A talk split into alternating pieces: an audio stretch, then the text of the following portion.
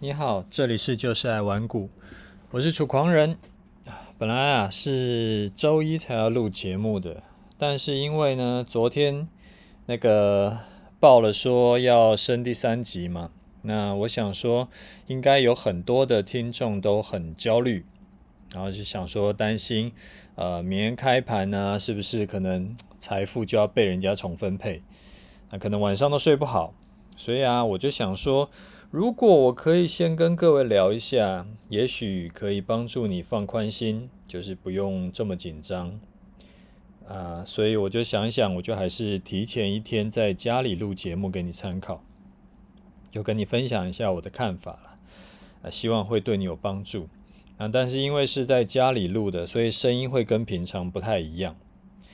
好，那我们来聊一下。这呃，就是遇到这种突然出现的利空变化，我们要怎么处理？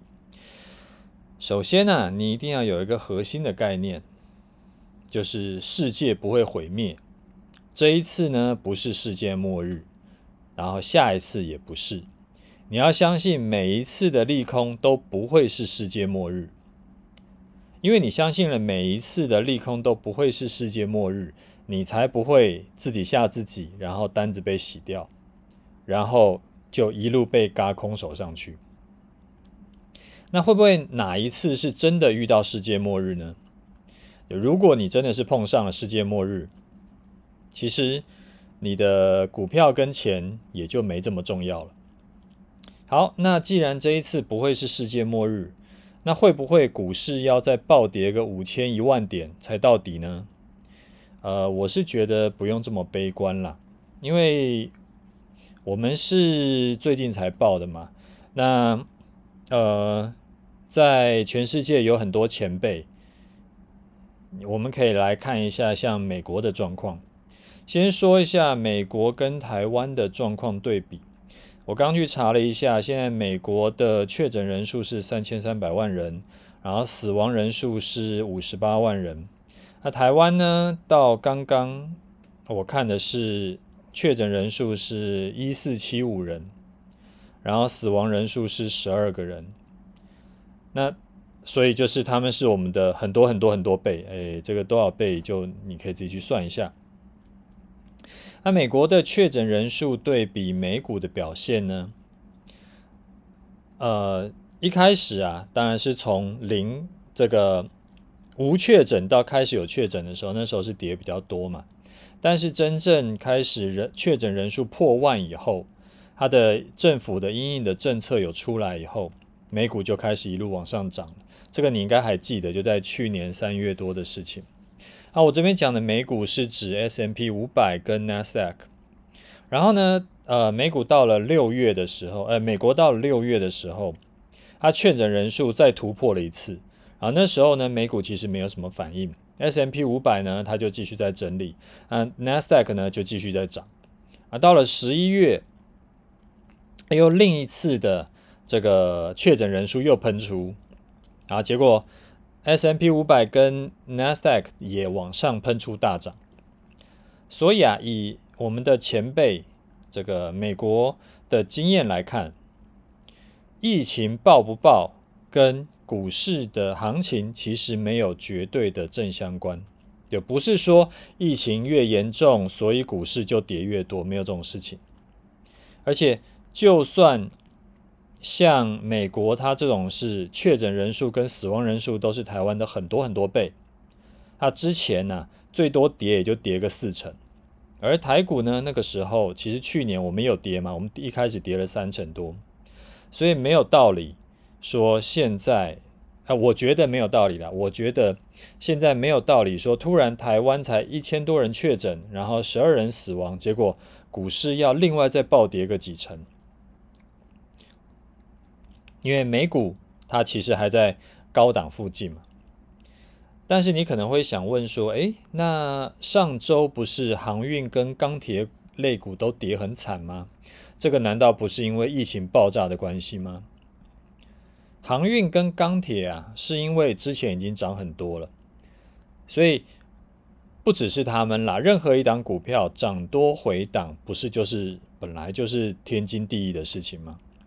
你像长荣、像阳明，它之前涨了十倍，啊，现在跌个三成，其实不过分啦。嗯，尤其是像那个，呃，这两档股票，然后之前融资不是一堆人就是冲进去吗？反正他这这到底是有多好，他们也搞不清楚。反正就是好像大家都要去当航海王一样那样子。那融资进去乱买了一堆。所以说筹码都乱七八糟，所以杀一杀筹码也是很合理的。啊，就算没有遇到疫情爆炸，很可能也会因为别的什么别的这个消息，然后去下跌。所以不用想太多，呃，他们只是刚好刚好就是遇到疫情，刚好这时候报了一个消息，但其实呃。原因是因为之前涨太多了。好，那假设你手中是没有长荣，呃，就是没有钢铁股，也没有航运股的，我们进一步来看这一次的这个，就是昨天周六报的那个要升第三级的这个利空啊，对你手上的股票会不会有影响？我们要先确定一件事情，就是股票有很多只，有很多种。有外销的，有内销的。那这一次呢，是针对台湾本土的疫情变化，它的那个防疫等级升级嘛，从二级变三级。所以合理想象啊，这一次的主要影响的应该是对内需产业，例如说像观光这种的。但是对于外销产业来说，其实影响不大。那如果说我主要的呃客户是美国，那现在美国的疫情是逐渐趋缓的，它的现在的每每日确诊是之前的可能十分之一不到嘛，因为大家疫苗打得差不多，所以换句话说啊，你看到手中的股票下跌，你真的是觉得啊很揪心，然后要要把它砍掉以前，你要先想一下，周末报这个利空是真的对你的股票有。在它股票哎公司运营上面有影响吗？还是它只是呃就是被错杀？当然了，这个这个思考是要建筑在你是长期看好这家公司，你预计要报个一年或者是更久的。如果你是炒短线的，那基本面对你来说其实没有什么重要的，所以你就是跌破停损该砍就砍，就无论它的基本面变不变。你就是一样是以停损点来当那个唯一的操作参考。好，我们再看另外一个角度哈，就其实啊，上周五的美股是往上走的啊，台指期呢夜盘其实表现的也不错，啊，代表说在半年线附近是有初步支撑的。那呃，可能是怎么走？可能是盘一盘。之后杀个第五波以后再上，或者是盘一盘之后直接上都有可能。但是无论哪一种都不是这一，就是不是说这一次遇到这个升级，然后就哎就此崩盘的走法。为什么？因为台湾的股市大部分影响全值的都是外销电子股。那如果美国那边的状况是 OK 的，它还在。可能高点附近，所以没有道理说整个台股是就此挂掉，那个几率不高啦。好，那我们来看一下啊，这个台股跟美股走势的对比。台股这一次呢，从这个一万七千五附近开始往下跌嘛，跌到呃前两天的那个就是一五一一五一多少，就是。要跌到那个长下影线的最低点，它大概是修正了十四趴。那费城半导体呢，也跌了大概十四趴。然后 Nasdaq 跌了大概九趴，S&P 五百只跌了五趴。那主要决定台湾这个台股大盘指数的是外销电子股，所以我觉得这一次啊，如果 疫情升。疫情升温的这个恐慌过了以后，台股很可能会回头去追美股。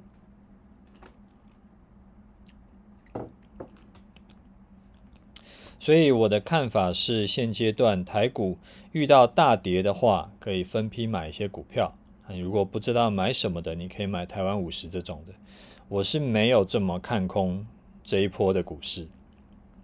那节目最后面我会跟你讲，我预计要怎么操作。我们先来回答一下听众的问题。他说：“楚大你好，我是小雨，我有买您的终极投资组合。嗯，这个开场白我很喜欢。”他说也一直准时收听您的节目啊，我觉得我现在还处于老手阶段，他应该是听了我上一集讲的，就是新手、老手跟高手的投资人三个阶段，所以他觉得他现在还处于老手阶段，然后但是一直想要努力的朝高手迈进。我的短线部位啊，时常在这个。波段出现后可以赚一波，但是也常常在波段的呃末端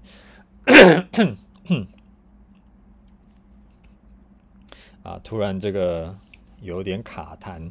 我没有感冒，所以大家大家不用想想说，哎呀，这个是不是我也被感染了？就是突然有点卡痰而已。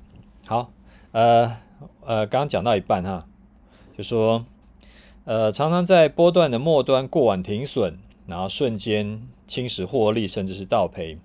然后像最近这波高档又发生了啊，所以想要请教楚大两个问题。第一个呢是如何避免以上情形呢？然后第二个是依您的操作策略，在突破。啊，区间以后，隔天中午没有跌回区间以内就进场做多嘛。那假设这个离区间上缘已经拉开到三趴或四趴以上的话，您还会进场做单吗？因为距离停损点有三四趴左右距离，感觉风险变大很多。您会进场呢，还是另外有别的策略？在麻烦楚大香，哎，这个百忙之中回复留言，万分感激。呃，小雨你好吼，嗯，有，我觉得啦。基本上，你有部分资金是跟着我的终极投资组合做的话，你的压力其实基本上已经少一半以上了。所以，这个我觉得你有呃去买我的课程，这个是一个很聪明的选择。先恭喜你。呃，好，来回答你一下你的问题。你问的第一个问题呢，其实很简单，就是说为什么你做波段会有倒赔的情况？其实这个状况啊，就像我上一笔多单在四月七号进场以后，诶，成本一直拉不开嘛，所以反那个股价一反转就变亏钱，虽然亏一点点而已。然后，但是这种情况在股价的高档其实很常常见。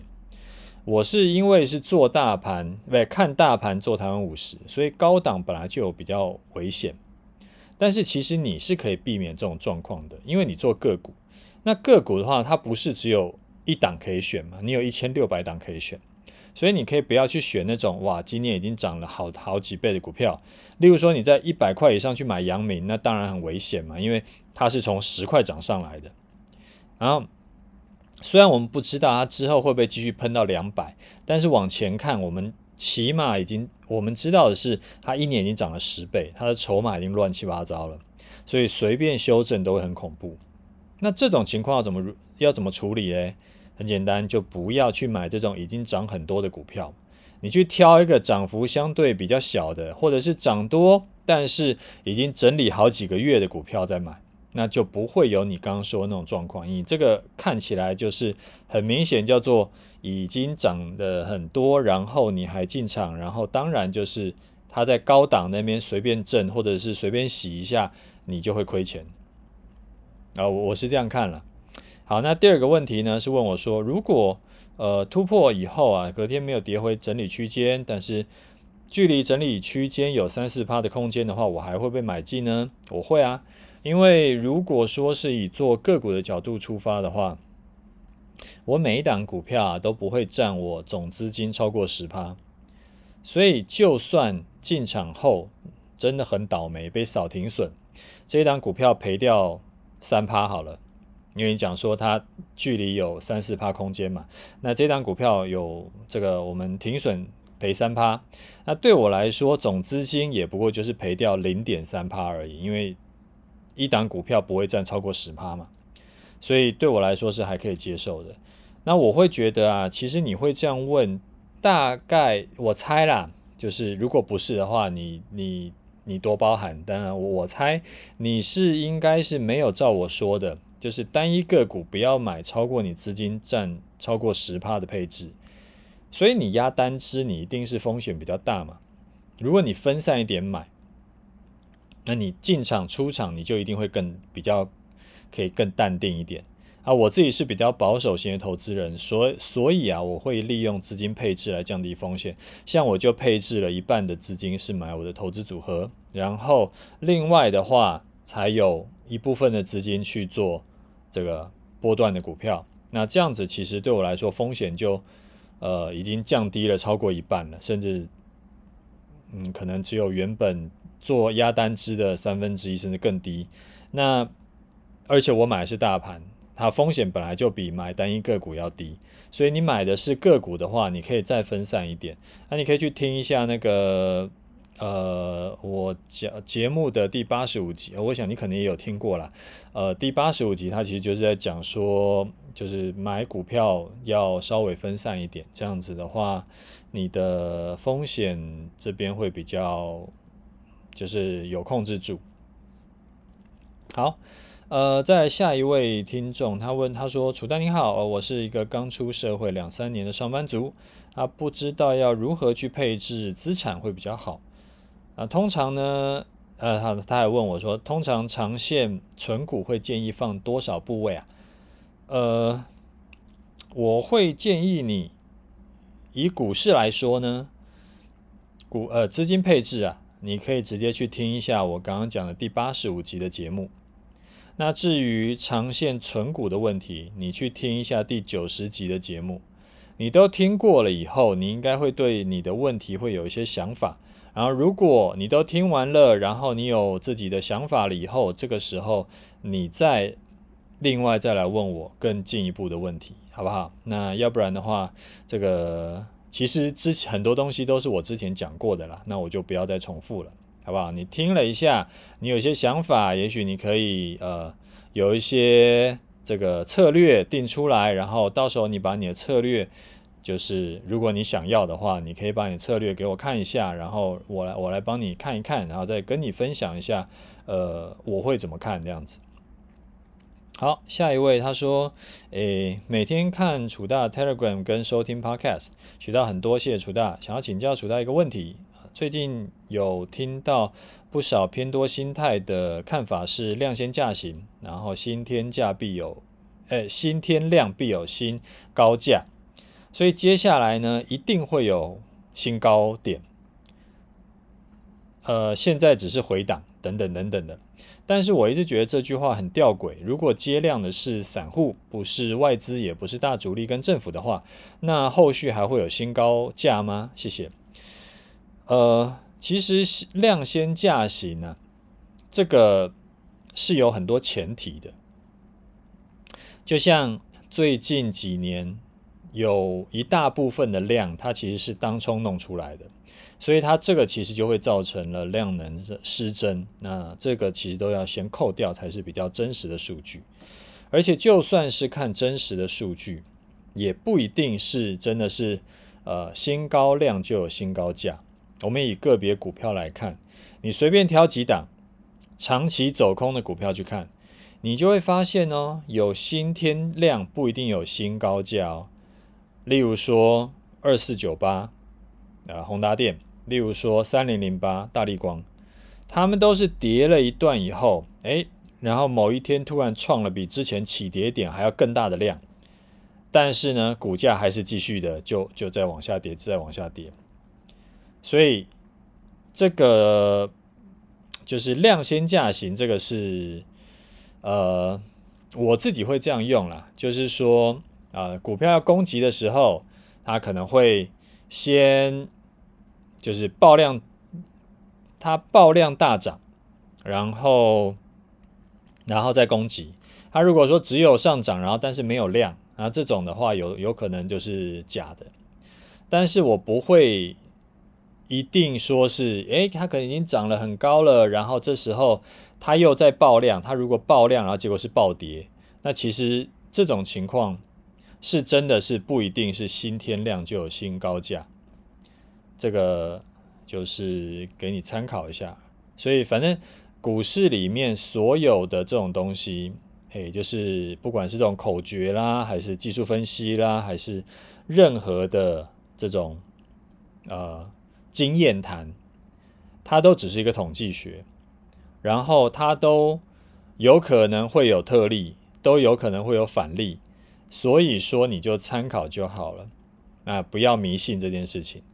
那如果你朋友跟你讲说一定是这样，那你就跟他讲，好，加油，这个那个就祝福你，哎，之后投资顺利就好了，就我们不用去跟他去争这种事情。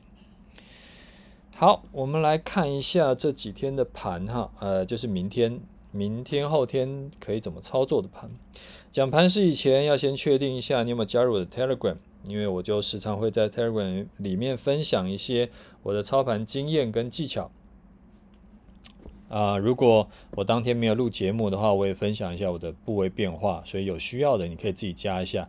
我会把加入我 Telegram 的的这个会放到我的节目的资讯栏里面啊，自己有需要加一下。我们来看一下这几天的盘势，也看一下我的部位啊，呃。节目一开始就有讲了，我预计啊之后的盘势会是走先下后上去追美股的这种规划，所以既然是先下后上，那当然我会选择就是逢低买进。所以嘞，我预计啊，呃礼拜一早上就是明天，明天早上的十点。我就会进场买进一半的股，呃，买进一半的这个单子。那为什么？你可能会问我说，为什么挑个十点呢？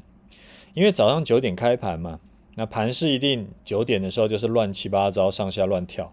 那我不是很喜欢那种上下乱跳的盘，因为挂单很难挂。所以等到十点，那大家比较冷静了一点，行情呢也比较平缓了，所以那个时候挂单比较好挂。那为什么我只买一半呢？因为我的单子就是因为要现在就是持续在呃示范教学嘛，所以都是提前然后公开的先跟你讲我要怎么做，所以呢我没有办法知道明天市场的散户恐慌程度，会不会说大家失心疯就乱砍一通，所以我先逢低进场买一半。那降低，呃，我因为我只有买一半，所以就等于是降低了这个我就是一次全部买的这个风险，就可能风险只有一半嘛。那另外一半呢，我会在再隔一天，也就是周二早上十点再进场。那会这样做还有一个原因啦，就是因为现在是进场摸底，摸底风险高，你要讲接刀子也可以。所以啊，现在就是要尽可能的降低风险。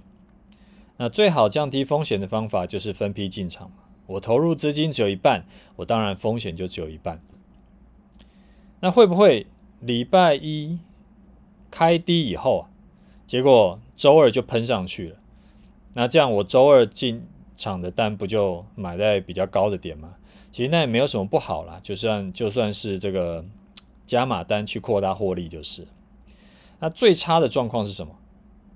最差的状况就是礼拜一暴跌，结果礼拜二再暴跌怎么办？诶，等一下，这不是最差的状况。最差的状况是礼拜一，呃，我买的时候是还在高点，然后结果买了以后再暴跌，然后礼拜二呢，我又在买的时候，它后呃买完以后它再暴跌，就是最差的状况。啊，不管，反正就是不管哪一种状况，我们停损一定要设好。那因为啊，这一次是已经跌了一阵子，创新低，创波段新低嘛，所以我们是摸底去买，我们不是突破去买，所以不是突破买，我们要往前找停损点不好找，因为就没有什么什么跳空缺口啦，或者说是这个前坡高点啦，或者说是什么呃爆量长红低点啦，等等等等的这种。可以当做停损点的都没有，因为现在叫做摸底嘛。那既然不好找呢，那就不找了。我们就直接简单粗暴的，我们就设五趴停损。周一买的一半的单，我们设五趴停损；周二我们也设五趴停损，分别去停损处理。你说，诶，那会不会五趴跌？诶，就是跌完五趴以后，它就往上涨？那这种就有太多种可能了啦，所以我们就呃，相对于买在一万七千五的人，我们这个点进场已经好很多了。而且再怎么说，五趴停损，这个是我还承受得起的。而且因为我本来就没有说全部的资金都在买这个嘛，对不对？所以说，嗯，既然有分散风险了，既然看好之后是呃会先跌再涨，然后我又不是借来的钱，我又没有开杠杆，所以说我担的风险是我可以承受的，所以就可以勇敢买进。那明天呢，早上如果有顺利成交，应该会顺利成交了，因为没有什么道理不顺利成交，除非明天开盘就涨停，要不然的话不太可能不成交。那等到明天早上十点多，诶，十点我成交以后呢，我会在我的 Facebook 跟 Telegram 都会跟你讲我成交的价位在哪里，然后诶，礼拜二早上也会跟你讲成交的价位在哪里。如果礼拜一买了，然后要礼拜可能不买，或者说是有什么需要调整策略的话，我也会在我的 Telegram 跟 Facebook 再跟你讲。嗯，如果没有讲，就是照原定计划了。那最后呢，还是要提醒一下，跟单有风险，尤其是摸底，摸底风险很高，就是去接刀子，所以跟单可能会害你赔大钱，非常不建议跟单。如果你真的很想跟，就就祝你一切顺利，好不好？那我会建议你，如果很想很想很想跟，你可能就跟着买个一张，或者说跟着买个零股就好了，好不好？你不要说压身家在跟我单，这个真的不是很好。啊，那最后呃就好了，那我们今天节目先讲到这里。呃，提醒大家啊，这个。就是随时都是要戴着口罩的啊，这个没事没事，有事就是大事了。我们做投资跟哎，就是现在疫情跟做投资是一样的，去承担你可以承担的风险。然后，但是如果现在如果你中了，这个叫做你无法承担的风险。所以，既然是无法承担的风险，就不要去应聘，好不好？这个大家一起努力一下，共体时艰一下。好，那就先这样子。有问题要问的话，你还是可以留言，然后你可以私讯给我，然后我会之后会尽可能回答你的问题。就希望大家一切平安，然后投资顺利。OK，就这样，拜拜。